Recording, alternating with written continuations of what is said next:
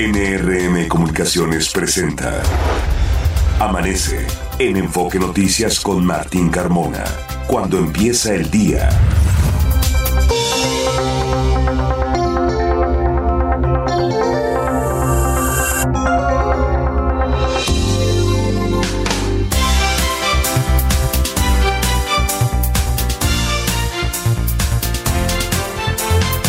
Hola, ¿qué tal? Muy buenos días, me da mucho gusto saludarlo. Ya son las 6 de la mañana con dos minutos de este lunes 18 de diciembre. Le saludo, soy Martín Carmona y a nombre de todo el equipo que hace posible Amanece en Enfoque Noticias, le doy la más cordial bienvenida y le agradezco la sintonía a través de Radio Mila M, Estéreo 100 FM y en enfoquenoticias.com.mx. Usted puede ahí escucharnos y ampliar los contenidos de la información de todo lo que le estaremos dando a conocer en los próximos minutos. Es el lunes 18 de diciembre. Restan, es el día 352 y restan 13 días para que se termine este venturoso y a la vez exitoso 2023 y estamos iniciando la semana número 50. La puesta del sol será a las 6 de la tarde con 3 minutos. Fabio Larreza, buenos días. Hola, ¿qué tal Martín? Auditorio de Amanece en Enfoque Noticias. Muy buenos días, feliz inicio de semana. Es una mañana muy, muy fría. Tome sus precauciones. La temperatura promedio en la Ciudad de México es de 7 grados. Aquí en el poniente de la capital del país, el termómetro marca 6 grados. Es la temperatura más baja que hemos registrado en esta temporada que se han dejado sentir los frentes fríos, Martín. Y mira que no ha habido lluvia, ¿no? Y esto ha contribuido un poquito a que sea menos frío, porque la semana pasada teníamos una combinación de neblina, lluvia y frío. Entonces, me imagino que hoy las cosas podrían en algún momento mejorar un poquito Fabiola. Eso sí, Martín, se pronostica una temperatura mayor a la que hemos registrado en los últimos días, de 20 a 22 grados, pero le repito que esta mañana la temperatura promedio es de 7 grados y en las zonas altas en promedio 6 grados. Son los efectos de la masa de aire frío asociada al Frente Frío número 17 que mantiene el ambiente matutino y nocturno de frío a muy frío con heladas durante la madrugada sobre entidades del noroeste, norte, noreste, centro, por supuesto, oriente y sureste de México. Ese pronóstico meteorológico para iniciar la semana, Martín. Hay que abrigarse, hay que cuidarse para evitar problemas en las vías respiratorias. Vamos a este resumen de noticias que hemos preparado en esta mañana de lunes y comenzamos informándole que en la Ciudad de México se confirmó el primer caso de COVID-19 de la variante JN1 de linaje BA 286 denominado Pírola. Se trata de una subvariante de Omicron y se encuentra catalogada como bajo vigilancia por la Organización Mundial de la Salud. La Secretaría de Salud de la Ciudad de México descarta que represente una situación de alarma. Especialistas explican que a diferencia de las subvariantes previas, pirola podría transmitirse vía intestinal y aérea y aunque no provoca una enfermedad grave, es altamente contagiosa. Atentos con este tema. Y llegó a México el primer cargamento de la vacuna reforzada de Pfizer contra COVID-19. La farmacéutica informó que trabaja para su distribución en hospitales, consultorios y farmacias comenzó la suspensión del servicio de las estaciones Pantitlán, Puebla y Ciudad Deportiva de la línea 9 del metro por obras de renivelación de vías. Se prevé que los trabajos concluyan en mayo del 2024. Ya camiones de la red de transporte de pasajeros, Metrobús y Trolebús ofrecen un servicio alterno para los usuarios afectados. Le diremos cómo estuvo justamente esta operación que inició ayer domingo cuando ya se cerró la estación y comenzaron a operar los transportes transportes eh, justamente alternativos como son los del RTP. Fue detenido Edgar Hazael Ramírez Paredes, alias El Mazmorro, señalado como líder del cártel de Tláhuac. El secretario de Seguridad Ciudadana, Pablo Vázquez, informó que está relacionado con delitos como narcomenudeo y secuestro. Al menos 2.500 policías capitalinos desfilaron por calles de la zona centro como parte de la conmemoración, conmemoración del Día del Policía. En ese marco, el jefe de gobierno, Martí Batres, anunció un nuevo aumento salarial para los policías. Escuchemos. Y reiteramos hoy en el paquete económico que se acaba de aprobar un nuevo aumento salarial a la policía que suma ya un 63% nominal con todo lo acumulado a lo largo de este sexenio. Cada ciudadana y cada ciudadano que requiera su apoyo o asistencia siempre contará con ellas y ellos. Autoridades del Estado de México cumplimentaron una orden de aprehensión por feminicidio contra Jesús Alexis Álvarez, novio de la maestra de inglés Mónica Citlali Díaz, hallada sin vida en noviembre del año pasado. Cabe recordar que este sujeto ya fue sentenciado a 25 años de cárcel por el delito de desaparición en contra de la víctima. Un juez sentenció a prisión vitalicia a Omar Felipe C por el feminicidio de una joven de, origen mazagua de 16 años, crimen ocurrido en San Felipe del Progreso, allá en el Estado de México. Clara Brugada, precandidata de Morena a la jefatura de gobierno, presentó a su consejo asesor encargado de redactar su programa de gobierno. Está encabezado por Alejandro Encinas. Le comentó también en materia de información que tiene que ver con la Ciudad de México que el secretario de organización del PRI capitalino, Eric Fernando Álvarez, renunció al partido tras la salida del alcalde de Coajimalpa, Adrián Rubalcaba, anunció su apoyo a Clara Brugada.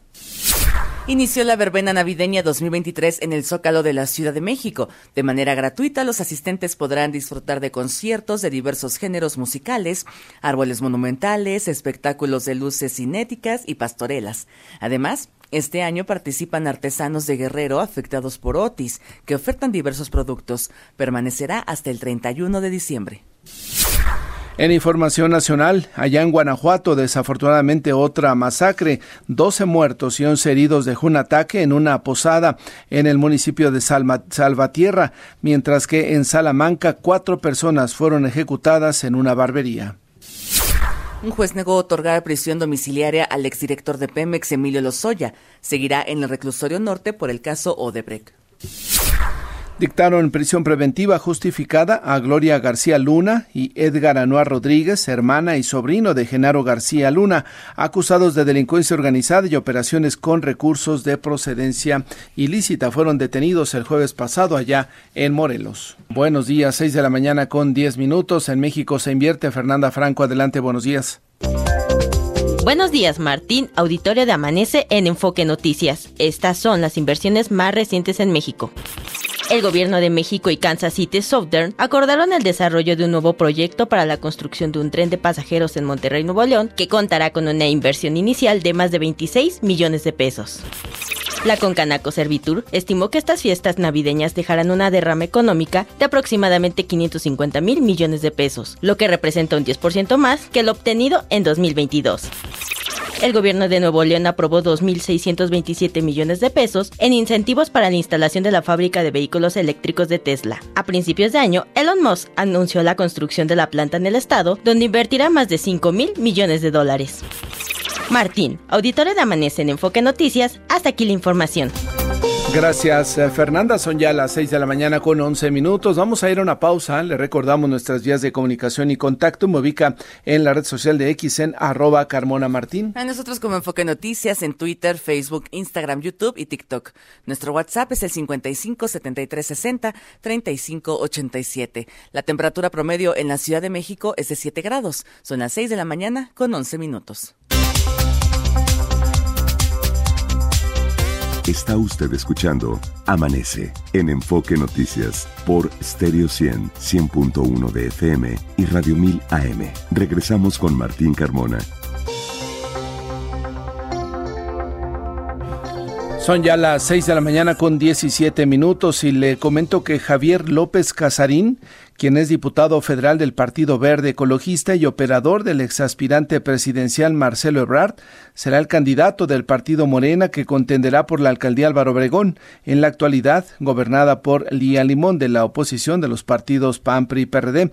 Sebastián Ramírez, quien es dirigente de Morena en la capital del país, informó la designación del también presidente de la Comisión de Ciencia, Tecnología e Innovación en la Cámara de Diputados. Tiene ya candidata Morena, candidato Morena para la alcaldía Álvaro Obregón. Se trata, le reitero, del diputado por el Partido Verde Ecologista, Javier López Casarín, muy de cerca, muy cercano a Marcelo Ebrar. Seis de la mañana con 18 minutos. Vamos ahora con mi compañero eh, Ernesto Gloria. Se dio la tarea de revisar cómo funciona el transporte alterno. Ernesto, después del cierre de estas tres estaciones de la línea 9 del metro. Cuéntanos, Ernesto, buenos días.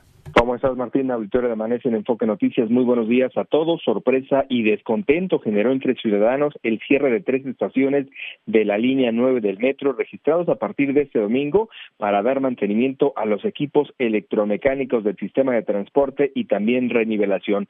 Por ello, cerró las estaciones Terminal, Pantitlán, Puebla y Ciudad de los Deportes, por lo que este medio de transporte operará de velódromo a Tacubaya. Usuarios del metro señalaron que no hay indicaciones a dónde tomar los medios alternos y mostraron su molestia por no poder utilizar las estaciones cerradas. Señalaron que su trayecto al menos se incrementará en 45 minutos. Esto fue lo que nos comentaron. ¿Cómo le afecta el cierre de esta estación del metro que pues ahora vemos que no paran los camiones, que hay que ocupar otro transporte? ¿Cómo lo ve usted? Pues sí, sí nos afecta porque es este rápido esta línea y los lugares que íbamos, entonces sí, sí nos afecta. ¿Cuánto aumentó su trayecto o cuánto aumentará su trayecto? Hoy es domingo y vea cómo está la, la avenida. Ajá, sí, como más de 45 minutos. Antes era unos 10 minutos. Martín, usuarios entrevistados afuera del Metro Ciudad de los Deportes señalaron que el mayor problema comenzará, bueno, pues a partir de este lunes cuando regresen a sus actividades laborales. Así lo señalaron.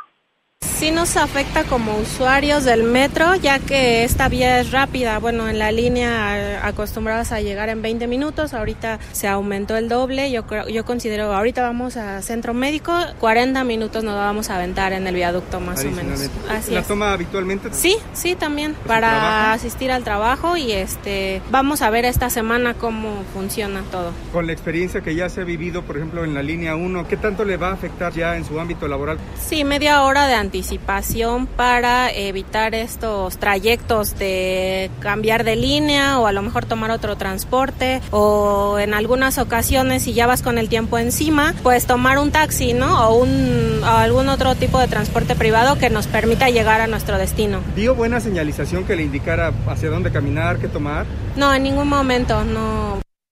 Martín, las autoridades señalaron que para sortear estos tramos cerrados pueden usar desde la estación agrícola oriental el RTP con costo de cinco pesos que va hacia Lázaro Cárdenas y a separadas en las estaciones Velódromo, Michuca, Jamaica y Chabacano. Otra opción es la ampliación de la línea 9 del Metrobús que va de Tepalcates a Villa de Cortés o bien la que va de Pantitlán a Velódromo sin hacer parada en la estación Ciudad de los Deportes. Ahí otra de nuestras entrevistadas manifestó desconocimiento por el cierre. Esto fue lo que nos dijo.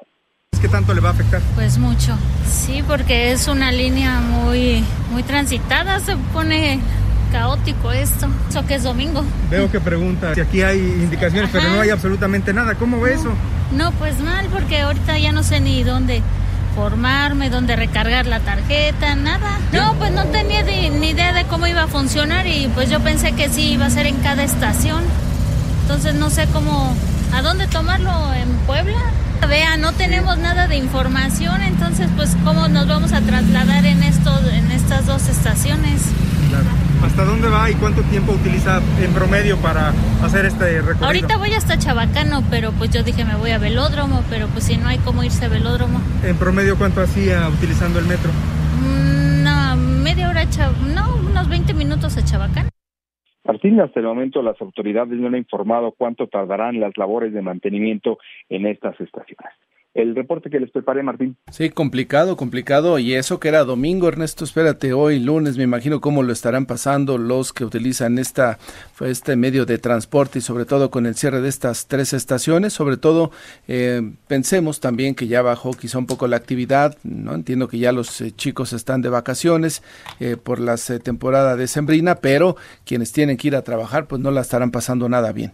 Cuando se han registrado retrasos en el avance de los trenes Martín en la estación Pantitlán, realmente se ha vuelto caótico. Hemos visto imágenes de escaleras saturadas, pasillos completamente llenos. Bueno, pues la decisión que toman las autoridades es cerrar el acceso a la terminal para ir controlando el flujo de pasajeros y bueno, pues bien lo señalas, comienzan las vacaciones a partir de este día para eh, los escolares, pero esto tardará pues aproximadamente unos 15 días, poco más, Martín, tres semanas.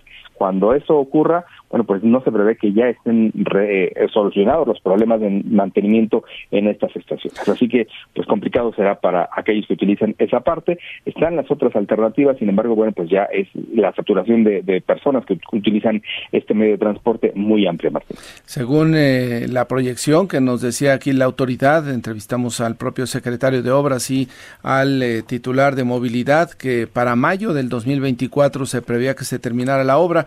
Vamos a darles un poco de margen, quizá un poco más de un par de meses más, Ernesto. Así es que a mediados del 2024 las obras y los ajustes podrían terminar.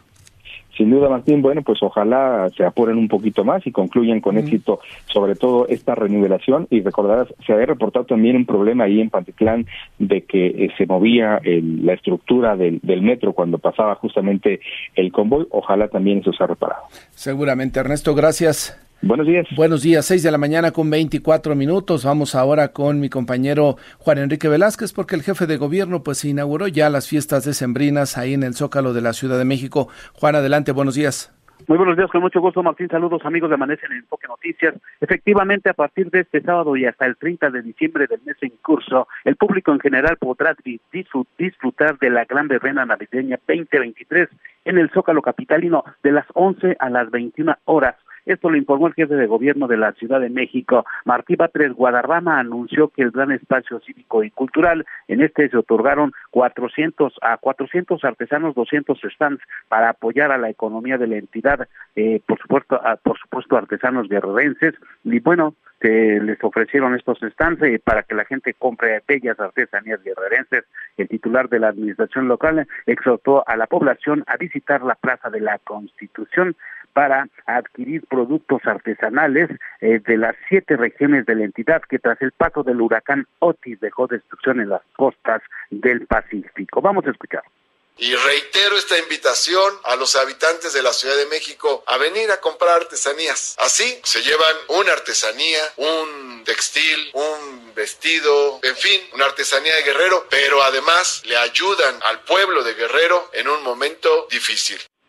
Amigos de Amanece en Enfoque Noticias, el jefe de gobierno de la Ciudad de México realizó una visita a los stands de artesanías donde los visitantes podrán encontrar objetos de talabartería, peletería, fibras vegetales derivados del coco, miel, chilate, mezcal, piezas de madera, maque y laca, joyería y plata, además de obras de pintura popular, cuadros de arena, flores de conchas, alfarería y cerámica, textiles bordados, trajes de arcoíris, blusas de Shakira, bordados de Acateca y textil de telar de cintura. Martín, amigos de Amanece en Enfoque, Noticias, el reporte. Em, habrá que estar eh, atentos, Juan Enrique. Eh, había mucha gente. Eh, entiendo que el horario es desde las 11 de la mañana hasta las 9 de la noche. Sobre todo lo digo para que puedan darse cita lo más temprano que se pueda y evitar las aglomeraciones, sobre todo por las enfermedades en las vías respiratorias. Juan Enrique, evitar las aglomeraciones, que haya alta concentración de gente y si de lo que se trata es ir a divertirse al Zócalo de la Ciudad de México, pues hay que planear la visita con tiempo para no estar todos amontonados Juan. Así es, efectivamente, Martín, evitar sobre todo pues esas, eh, esas aglomeraciones y como tú bien lo dices, pues esta temporada se elevan las enfermedades respiratorias y muy buen punto efectivamente ir cubiertos de usar en lo medida de lo posible el cubrebocas, evitar las aglomeraciones porque efectivamente el centro histórico de la Ciudad de México, pues bueno, se va, se vestirá de ya está vestido más bien de fiestas decembrinas y efectivamente mucha gente, muchos eh, turistas tanto nacionales como extranjeros eh, pues eh, ya iniciaron la visita a este importante lugar de la Ciudad de México, Martín, específicamente el zócalo, el zócalo de la Ciudad de México. Y como pues, pues eh, objetivo secundario, además de ir a divertirse y a pasarla bien, pues poder ayudar a los artesanos de Guerrero, ¿no? Así es, Martín, recordemos que pues, pues precisamente Otis dejó destrucción en las costas del Pacífico y efectivamente pues lo, a la población guerrerense requiere hoy mucha mucha ayuda. La ayuda pues eh, no ha sido suficiente, por lo que también ahí está el apoyo que está haciendo el gobierno de la Ciudad de México, pues eh, brindando algunos espacios a artesanos guerrerenses que brindan, que ofrecen productos tradicionales, productos de artesanías, eh, por cierto, muy muy bellas, muy elaboradas, artesanías guerrerenses Martín. Y sí, pues ahí está la invitación del jefe de gobierno para que todos acudamos al centro histórico a adquirir algún producto de nuestros amigos guerrerenses y así también ayudar su economía, Martín. Juan Enrique, gracias por la información. Buenos días. Buenos días. Y mire, la Secretaría de Seguridad Ciudadana dio a conocer información de cómo, eh, de cuántas, eh, mejor dicho, de cuántas movilizaciones se han ido registrando a lo largo de los últimos años y sobre todo en la administración que inició Claudia Sheinbaum aquí en la Ciudad de México. En el 2019 se registraron 955 movilizaciones, protestas en las calles de la Ciudad de México, 955, más o menos unas 2.6 por cada día. Hacia el 2020, en pleno año de la pandemia, uno hubiera pensado que las cosas hubieran estado mucho más eh, reducidas. Bueno, fueron 963 ¿eh? en el 2020 963 movilizaciones por calles de la Ciudad de México. Para el 2021 se registraron 1.108 movilizaciones, eh, prácticamente tres al día y todavía estábamos en confinamiento, 1.108 movilizaciones, muchas usted recordará, por reclamo eh, para el acceso a medicamentos, por reclamo de los ciudadanos para el acceso a servicios de salud, por, por supuesto relacionados con la pandemia del COVID-19. Para el 2022 se reportaron un total de 1.009 movilizaciones por las calles de la Ciudad de México, un 2.7 eh, movilizaciones eh, por día. Son, le reitero, datos que da a conocer la Secretaría de Seguridad Ciudadana porque sigue siendo la Ciudad de México una de las zonas donde más protestas se registran, donde más manifestaciones, no solamente de asuntos que suceden o que aquejan o afectan a habitantes de la Ciudad de México, sino que también pues vienen de otros estados de la República Mexicana justamente para manifestarse, para protestar y solicitar atención a sus problemas. Son ya las seis de la mañana con 30 minutos. Los deportes con Fernando Espinosa. Hola Fernando, ¿cómo te va? Buenos días. ¿Cómo estás, eh, Martín? Muchas gracias, buenos días. Buenos días a ti, Fabi, amigos de Amanece. Hola, Fer, buenos días. Te veo contento, Martín. Porque, oye, qué bonito, qué bonito se ve, se ve esa calcomanía del escudo de la América en tu coche. Yo soy siempre muy feliz, Fernando, todas las semanas, inicio de semana, los lunes sobre todo, soy especialmente feliz. Especialmente feliz. ¿Y especialmente por el América? ¿Estás contento? Felicidades al América. Ah, muy bien. Mira, eso me gusta, eso me gusta. Tipo Mohamed, ¿no? O sea, muy comprometido Martín Carmona con el americanismo. A ver, Fernando, ganó el América y se acabó ya. Se acabó, 14 títulos. Qué bueno, felicidades. Felicidades, sí, pues sí, felicidades al América. disfruten y que sean ¿Sabes que tenía cinco años que la afición de América sufría? Yo sé que eso duele mucho. A ti, sobre todo. No, a ti, porque Pumas tiene 12 este, sin conseguir nada, nada, nada. Ay, ¿sabes, por cierto, del nuevo técnico de Pumas, ¿sabes quién es? Nadie lo sabe.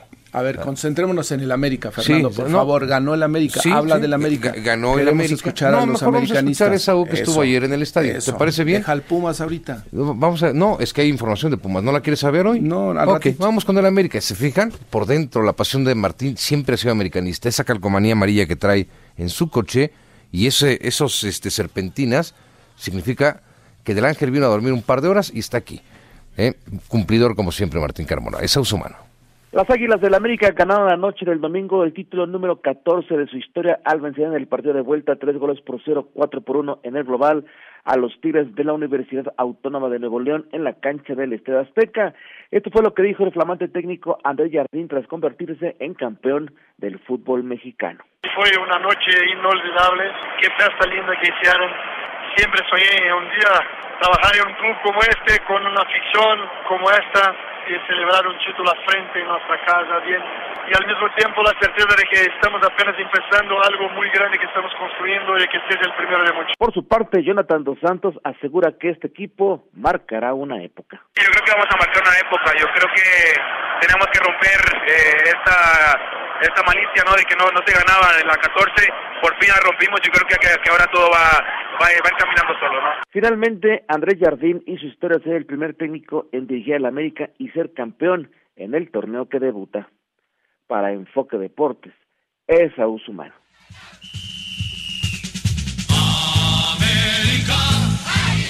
Mira. Hasta la piel se me puso... ¿Chinita? de, gusto. sí, qué bueno que les va bien a Oye, los de la América, pero hasta ahí, Fernando. ¿eh? ¿Sabes cuántas personas fueron al Ángel de la Independencia? Más o menos. Eso será siempre imposible de contabilizar. ¿50? Mil. ¿Sabes lo, ¿Sabes lo que es esto? Pues esto es la grandeza de la América. Por eso es tan importante. Porque ayer al aficionado al fútbol le importó que o lo aplastaran y lo derrotaran al América o que fuera campeón del América. Si hubiera sido una final neoleonesa o tapatía incluso, se queda muy local, ¿no? Eh, salvo Chivas, desde luego, ¿no? Pero eh, finalmente el América ayer gana y, gana aprovechando los errores del equipo de, de los Tigres de Universitario de Nuevo León. Lo de Fulgencio es terrible. Eh, cuando lo expulsan hay una gran controversia, hay una gran controversia de los eh, narradores o de los cronistas que te dicen ser antiamericanistas, porque te dicen, es que sí le pega, pero exagera. Oye, un golpe con la mano extendida al rostro es agresión y las agresiones son tarjeta roja. Y lo de Nahuel Guzmán no tiene nombre. ¿Eh? Cuando, cuando dice que incluso se resbala, pues sí, pero toca a Quiñones en un eh, contragolpe fantástico del América y se tiene que ir del partido.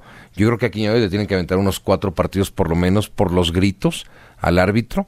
Eh, al, al, juez, no solamente al central, a Donaí, sino a Fernando Guerrero, que era el cuarto árbitro.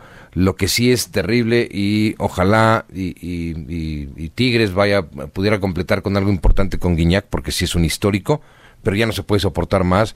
Es un tipo que estorba. Lo único que hace es cobrar bien o penales o tiros, nada más. Y vieron que el remate de cabeza que tuvo y que Malagón, que nunca ponemos atención a Malagón, pero es realmente un hombre muy importante en el esquema del América, salva eh, lo que pudo haber sido la ventaja de Tigres y quién sabe cómo hubiera sido la historia. Como también Nahuel salvó la que pudo haber sido ventaja del América en su momento.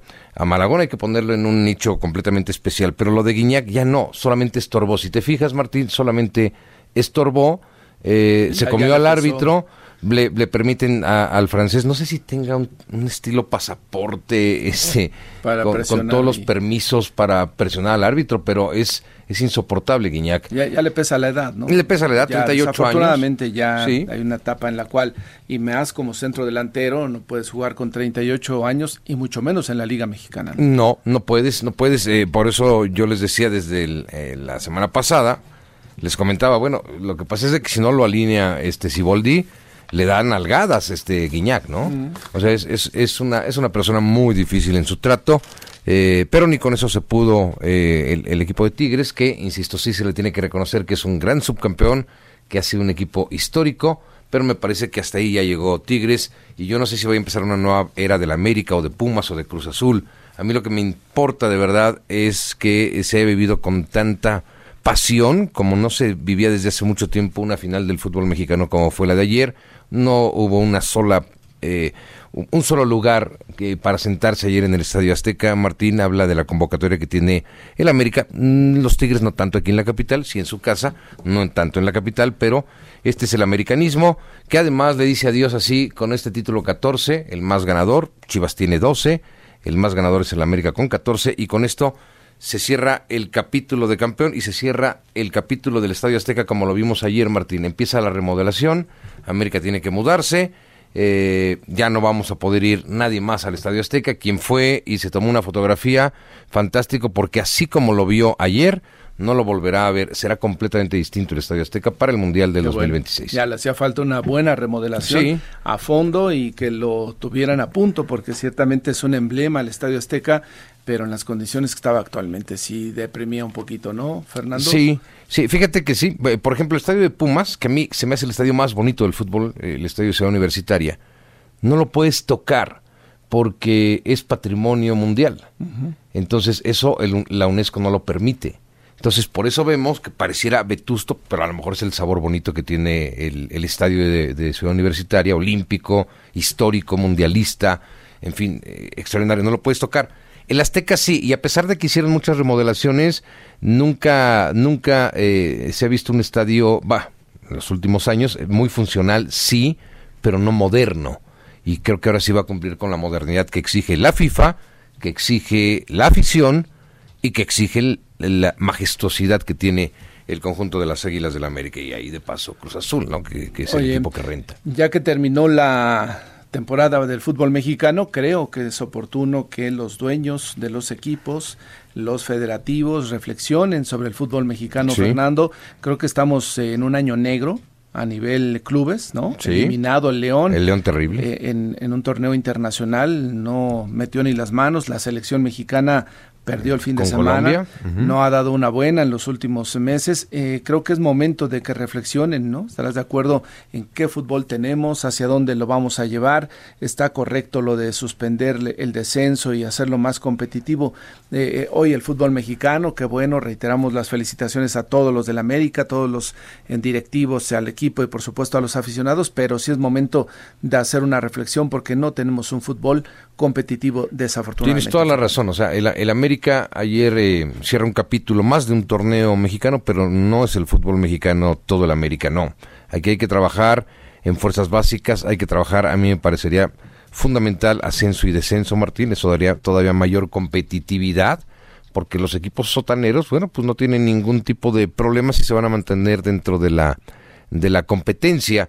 Y los equipos que están, como Cancún ahora, que acaba de ganar el título en, en la expansión, pues evidentemente tendrían todo el derecho de estar solicitando un ascenso para competir en el máximo circuito de nuestro fútbol. Se tiene que trabajar mucho, ya tenemos eh, calendario para el próximo año, pero tenemos o tienen que reafirmar los directivos, eh, lo, tiene que hacer el eh, nuevo comisionado de la Federación Mexicana de Fútbol, eh, Miquel Arreola, que es el presidente de la Liga MX, tienen que trabajar a fondo para que sea una competencia mayor, porque sí, ya nos rebasó de pronto el fútbol organización y competitividad en algún momento el de Estados Unidos.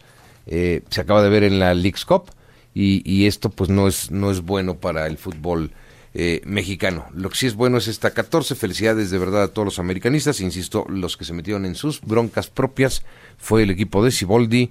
Eh, no supieron resolver. Se deben de estar arrepintiendo de que no pudieron tomar el mando en el juego de ida, donde pudieron haber tomado esta, esta ventaja. Y ahora vemos a un a un equipo americanista festejando que ahora se ve hasta escandaloso el 4 por 1 global, ¿no? El 3 por 0 ayer, que todo se resuelve además en la prórroga. Oye, y pues no va a poder ser bicampeón en Tigres, ¿no? Con todo el poderío, con todo el dinero que tiene, no logró el bicampeonato, que sí lo han logrado otros equipos. Atlas y, Pumas. Y ahora, y Pachuca también. Pachuca, y Atlas, Pumas.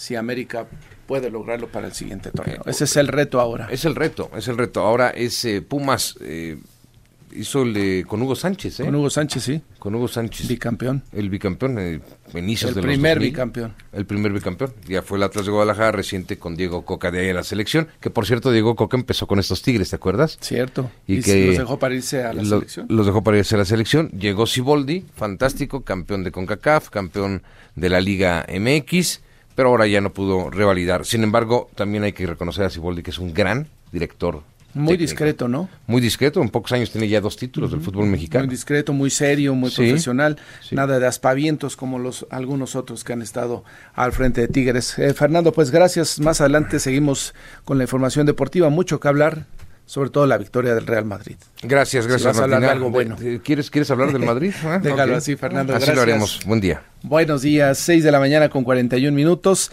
Fabiola, ¿Piensas ir de vacaciones a la playa en estas eh, vacaciones de diciembre? Eh, no es mi plan, Martín, pero muchas personas es su destino favorito. Eh, sobre todo por las bajas temperaturas que hemos comentado, que privan gran parte del territorio nacional. Pero ojo con el reporte que nos da la COFEPRIS, vamos a dar un adelanto al auditorio porque la COFEPRIS, la Comisión Federal para la Protección contra Riesgos Sanitarios, informó que 98% de las playas del país son aptas para uso recreativo. Sin embargo, hay seis 6, donde se rebasaron los límites máximos de bacterias conocidas como enterococos, es decir, no se podría nadar ahí. Son seis playas ubicadas en Baja California, en Chiapas, en Sinaloa y en Tabasco, que bien lo comentas, Martín, rebasaron los límites máximos de enterococos. La COFEPRIS coordinará una implementación de acciones inmediatas de saneamiento para alcanzar las condiciones óptimas en la totalidad de las playas del país. Ojo, si usted tiene planeado ir a Baja California, ahí hay dos playas que no eh, que no están, no son aptas para que se pueda bañar usted ahí. Una es la de Rosarito y la de Tijuana. En el estado de Chiapas, Linda y Escolladeras es el otro, las, son las dos eh, que están también eh, imposibilitadas para que pueda eh, usted nadar o bañarse. En el estado de Sinaloa se reportan dos, en las playas de Mazatlán. Mazatlán, que es un gran destino muy importante, Martín, que el siguiente año va a ser protagonista de uno de los eclipses más esperados. Yo leí con cuidado, pero sí son las playas de Mazatlán y o las altas, y mira que es un destino turístico Mazatlán muy gustado, sobre todo por quienes habitan en esa, en esa zona de la República Mexicana y es un lugar grande, ¿no? Y que las playas de Mazatlán no estén aptas para poderse bañar o nadar, sí preocupa porque es un duro golpe al, turismo en ese estado, ¿no? Y también Cofepris nos precisa que debido a las recientes afectaciones causadas por el huracán Otis, 27 playas de Guerrero, por supuesto, pues no pudieron ser muestreadas. Eh, las otras dos playas que están afectadas son en Tabasco, Centla y el Bosque. En el estado de Tabasco, las playas de Centla y el Bosque no eh, pudieron eh, tener buenos números para permitir que la población nade en las mismas, así es que mucho cuidado, Fabiola. También se exhorta a las personas, a los turistas que visiten las playas en esta época a realizar pues nuestras labores y mantener limpias las playas. Ese es uno de los puntos importantes, llévese su basura, no la deje en las playas. 6 de la mañana con 44 minutos, vamos a una pausa, regresamos. Despertar Ciudadano con Salvador Guerrero Chiprés. Hola Salvador, ¿cómo te va? Muy buenos días. Buenos días, ¿cómo estás Martín? Buena semana, felicidades. Igualmente Salvador y felicidades a todos los que le van a la América. ¿Tú le vas a la América? No.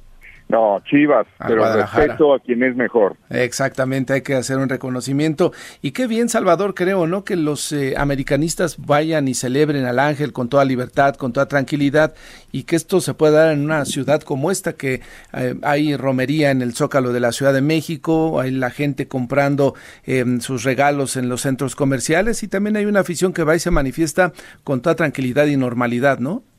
Así es, y hay que recordar, ayer fue el día del desfile del policía. También. Y me parece que es una celebración que está en ese mismo contexto que tú mencionas y que hay que destacar también junto a las declaraciones del secretario de Seguridad Ciudadana Pablo Vázquez, que dice el día de hoy en una entrevista en un diario el más antiguo de México, dice que gracias a la atomización han perdido fuerza los grupos delincuenciales y me parece que eso entra precisamente eh, en pertinencia total porque lo que pasó el día de ayer en Guanajuato, que es la tercera situación de un homicidio colectivo contra jóvenes, ya ocurrió en Celaya, ya ocurrió en Salamanca y ayer en Salvatierra, en una ex hacienda, donde 12 muchachos o 12 hombres jóvenes y mujeres fueron asesinados.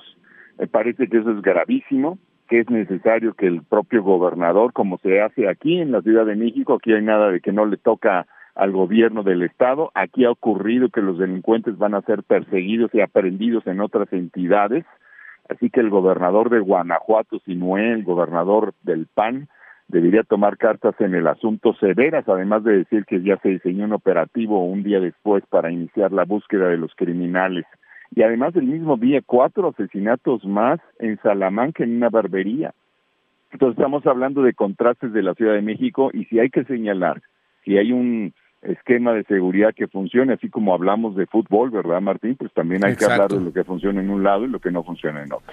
Exacto, ya son varios, eh, varias situaciones en las cuales, como bien señalas, necesitamos una explicación, pero además de la explicación, compromiso de resolver la problemática de seguridad que se presenta allá en el estado de Guanajuato. No podemos cada semana estar reportando esta situación eh, y que los gobernantes anden como si nada, ¿no?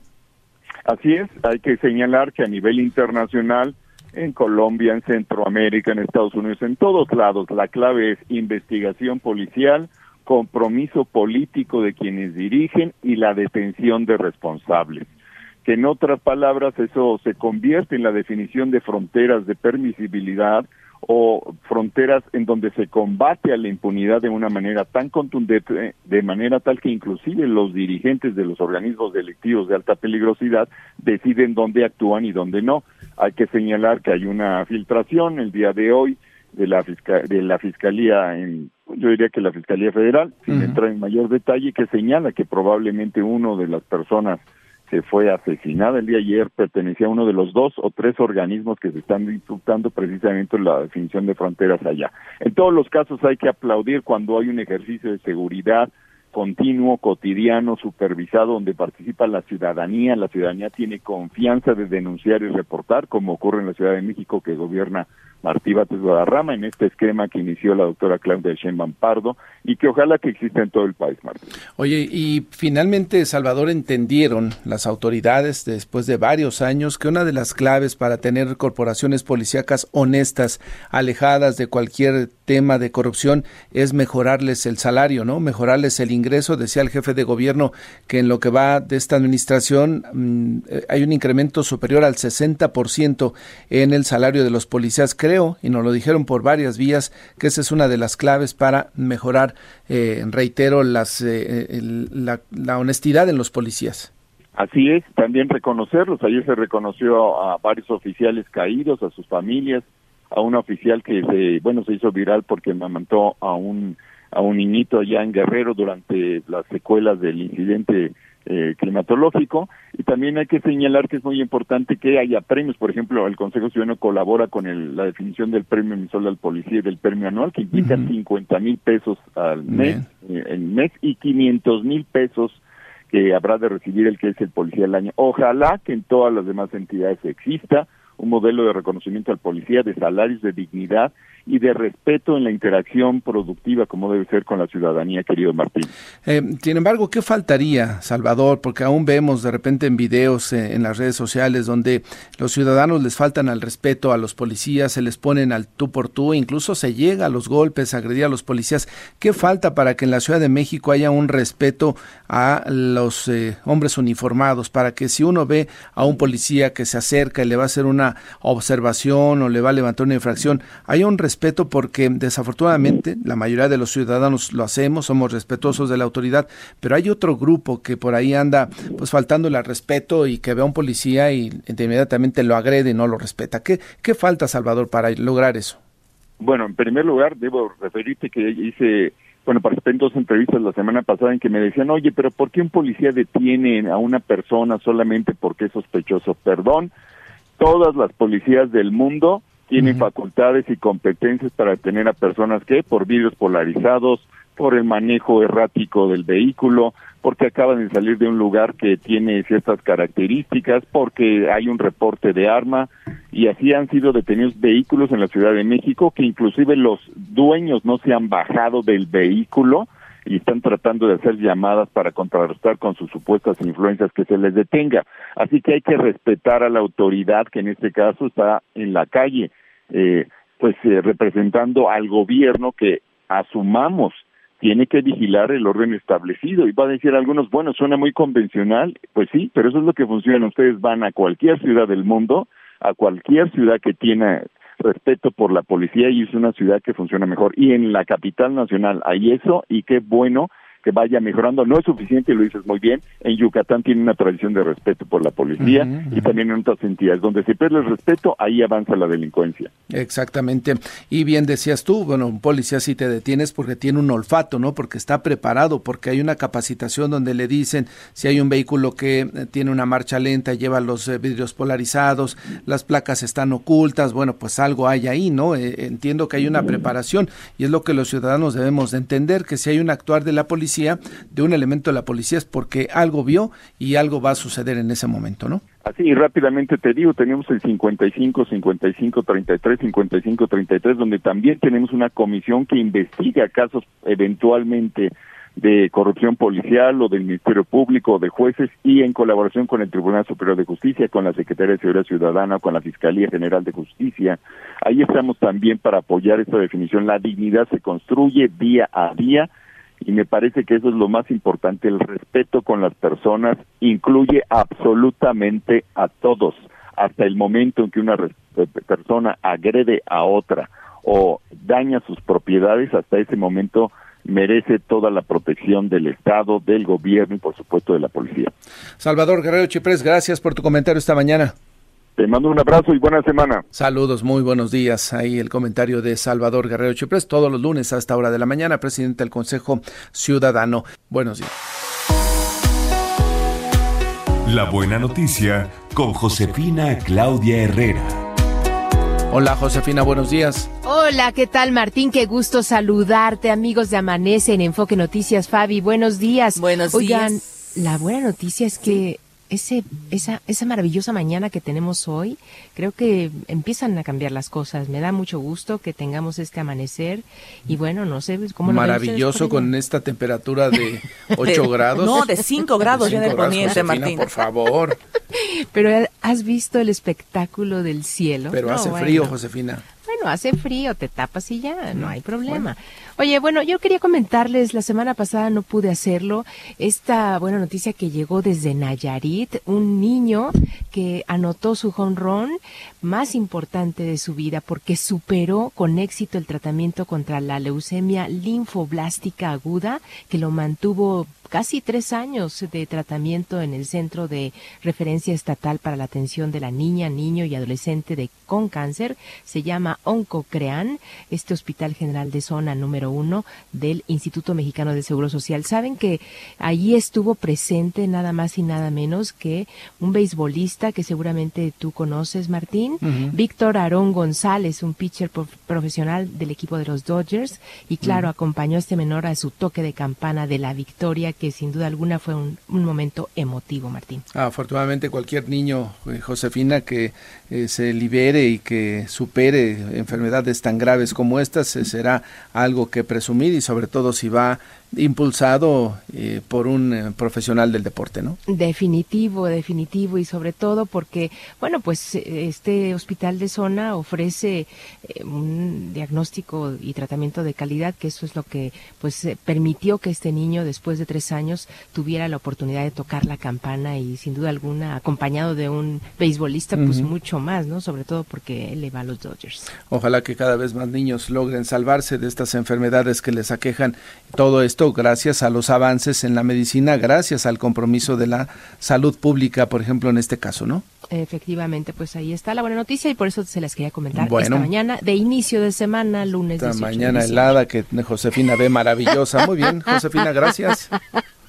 Buenos, días, Martín. no te quejes del clima, Fabiola, sé optimista como lo es Josefina. Hay que levantarnos siempre con una sonrisa y ver lo mejor del día. Martín Auditorio de Amanece, 6 grados la temperatura promedio. Aquí en el poniente de la capital, el termómetro marca 5 grados. Abríguese muy bien, evite cambios bruscos de temperatura. Y después de esta pausa, regresamos con el enlace nacional.